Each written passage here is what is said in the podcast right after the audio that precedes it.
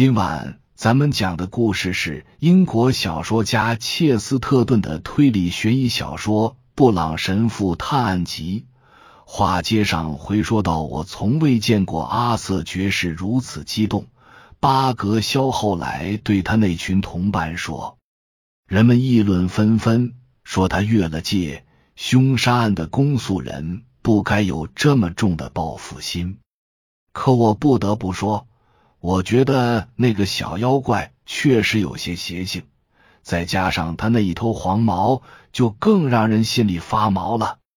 我一直模模糊糊的记得，昆西曾经评价过那个十恶不赦的威廉姆斯，那个杀人犯一声不吭的把两家人都杀光了。他好像说威廉姆斯长着一头黄发，黄得非常扎眼。很不自然，还说他觉得那是用印度学来的一种诀窍染的。印度人用那种方法把马染成绿色或者蓝色。另外，他的表现也很怪异，像个木头人一样沉默寡言。说实话，我总感觉他这人不对劲儿，甚至发展到分明看到被告席上有头怪兽。如果说阿瑟爵士拥有无与伦比的口才的话，那么他也一定有很强的责任心，因此才投入了这么多的激情。事实上，他是可怜的格温的一个朋友。昂德希尔轻声说：“我认识的一个人说，在最近一次法律界人士重大晚宴之后，他曾看到过他俩在一起。”好像很亲密的样子，我敢说，这是他在本案中反应如此强烈的原因。我想，将个人感情因素掺杂在这类案件中的做法未必妥当。他不会的，巴格肖说：“我可以担保，阿瑟特拉福斯爵士不会仅仅出于个人感情行事。”无论他有多强烈的感受，他很清楚自己是干什么的，凡事都严格要求自己。他属于那种雄心勃勃，无论取得多么大的成就也不感到满足的人。我在这世界上还没见过第二个像他那样恪尽职守的人。不。你错误理解了他振聋发聩的长篇大论中蕴含的寓意。如果他真的感情用事的话，那也是因为他认为无论如何自己完全有把握定罪，并且想要在反对他所提到的阴谋的某种政治运动中当仁不让、勇立潮头。他一定有十分充分的理由要定奥姆的罪，同时也有某种十足的理由相信自己能办到。这意味着所有的证据都对他有利。他这么有信心，这对被告来说不是什么好事。说到这儿，他发现这群人里出现了一个不起眼的人。哦，布朗神父。他微笑着说：“你对我们的司法程序有什么看法？”哦，神父心不在焉的回答：“最让我感到不可思议的是，一个人戴上假发套后，变化竟会这么大。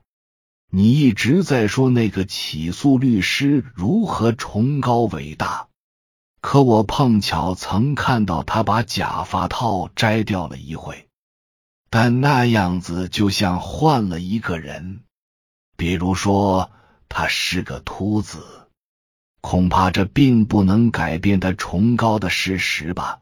巴格销回敬道：“你不会是要提议以起诉律师是个秃子来替被告辩护吧？”不完全是，布朗神父和善的说：“实话告诉你吧。”我在想，某一类人对其他类别的人了解的真是少啊。假定我去一个很偏远的地方，那里的人根本就没听说过英国。假定我对他们说，我们国家有这样一个人，他要先戴上挺直的假发套，是用马鬃毛制成的，后面拖着几条小尾巴，侧面是些灰色的螺丝卷，模样就像早期维多利亚时代的老妇人。然后他才会谈论生与死的问题。他们会觉得他一定是得了神经病，可他其实根本没得神经病。不过是遵循传统罢了。他们有这种想法的原因是，他们对英国的出庭律师一无所知，他们不知道出庭律师是怎么回事。好吧，那个出庭律师自然也不了解诗人是怎么回事。他不能理解的是，一个诗人的怪诞，在其他诗人眼里并非怪诞。他认为奥姆在一个漂亮的花园里无所事事的晃悠两个小时，简直不可思议。苍天可见，一个诗人完全可以在同一个院子里连着转悠八九个小时，这根本不算什么，因为他在酝酿一首诗。奥姆的辩护律师也一样愚蠢。他从来没想过要问问奥姆这个显而易见的问题。你指的是什么问题？另一位不解的问。哎，当然是问他在做什么诗了。布朗神父很不耐烦的回答。比如说，他突然想出来了哪句？他绞尽脑汁要找什么词？他要如何点出诗眼之类的？如果法庭上坐着任何一个有教养的人，知道什么叫做文学，这个人就会很清楚他当时到底是否在做正事。你会向一个制造商打听他厂里的生产状况，但没人似乎在意什么是吟诗的状况。在吟诗的过程中。诗人的外在表现就是无所事事。你说的都很有道理，侦探答道。但他为什么要藏起来？他为什么要爬上那个歪歪扭扭的小阶梯，然后站在那里？那可是条死路啊！为什么？当然就是因为那是条死路了。布朗神父忍不住大喊大叫。有机会看到那条悬在半空中的绝路的任何人都可能会想到，那是肯定是一个艺术家要去的地方，就像一个爱玩的小孩子那样。他站在那里眨巴一会眼睛，然后抱歉的说：“请原谅，不过我真没想到他们居然都不了解这些情况。对了，还有一件事。”你是否知道，对于一位艺术家来说，任何东西都会有它最佳的一面或者角度。一棵树，一头奶牛，一片云彩，仅在某种特定的组合中才会有一定的意义。正如三个字母都拼对了才能组成一个词。这么说吧，只有站在那个断桥上。才能获得最佳角度，更好的观赏点亮彩灯的花园。它是怀古伤今独一无二的场合，它是一种童话般的场景，凝缩着古今多少事近在眼前。站在那里，就如同俯瞰天国，树上结满繁星。而明亮的池塘犹如一轮皓月，静静的卧在地上，就像幼儿园的孩子们听到的开心故事里描述的那样。他可以站在那里，永远凝视着这幅画面。假如你告诉他那条路走不通，他会告诉你，恰恰是这条路将他带到了远在天边的美妙国度。但你能指望他在证人席上说这些吗？如果他真这么说了，你会怎样回复？你们谈论的是，在一个人受审时，陪审团成员与他是同路人。为什么一个诗人受审时，他的陪审团不能由诗人组成呢？听你的口气，好像你本人就是个诗人似的。”巴格肖说：“谢天谢地，我不是。”布朗神父说：“你该感到庆幸的是，教士比诗人心底更善良。愿天主怜悯我们。要是你知道天主对你们这帮人怀着多么刻骨冷酷的蔑视，你一定会觉得自己掉进了冰窟窿，感到彻骨的冰凉。”你可能比我更了解艺术气质。巴格肖稍停片刻之后说：“但是这个问题的答案毕竟很简单，你只需证明他不论干了什么，但并没犯罪就行了。不过话说回来，他同样有可能犯了罪，不然的话，又是谁干的呢？”你想过那个仆人格林吗？布朗神父若有所思的问道。他的说法听着相当诡异。啊哈！巴格肖脱口大叫：“你认为是格林干的？原来如此！我相当确信不是他干的。”布朗神父应道。我不过是问你是否琢磨过他讲述的诡异情况。他出门不是要办什么大事，可能就是想去小喝几口，跟什么人有个约会之类的。但他却是从花园门出去，翻花园墙进来。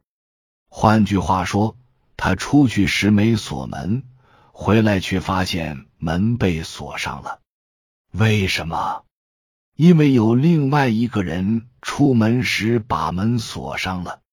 那个杀人犯侦探满腹狐疑的嘟囔着：“你知道他是谁吗？”“我知道他的长相。”布朗神父不动声色的回答：“那是我唯一能确定的。我眼前几乎能显示出他走进前门时的样子。”门厅灯光照着他，他的身形、衣着，甚至他的脸，这都是怎么回事啊？他看着很像汉弗莱格温爵士。教士说：“你究竟是什么意思？”巴格肖质问道。格温躺在池塘边上，已经死了。哦，没错。布朗神父说：“过了一会儿，他接着说：‘咱们还是回到你说过的那个理论，虽然我并不完全赞同，但还挺有道理。你提到凶手从前门进了法官家，正好在前厅与法官狭路相逢，两人开始搏斗，并打碎了镜子。法官随后逃入花园。’”终究没能躲过被枪杀的厄运。不知怎么的，这种说法总是让我感觉有违常理。假定他真是从大厅逃离，那么他在跑到头时面对着两个出口，一个进入花园，另一个通向屋内。显而易见，他跑进屋的可能性更大，对吧？他的枪在屋里。电话也在屋里，至少当时他以为他的仆人也在屋里。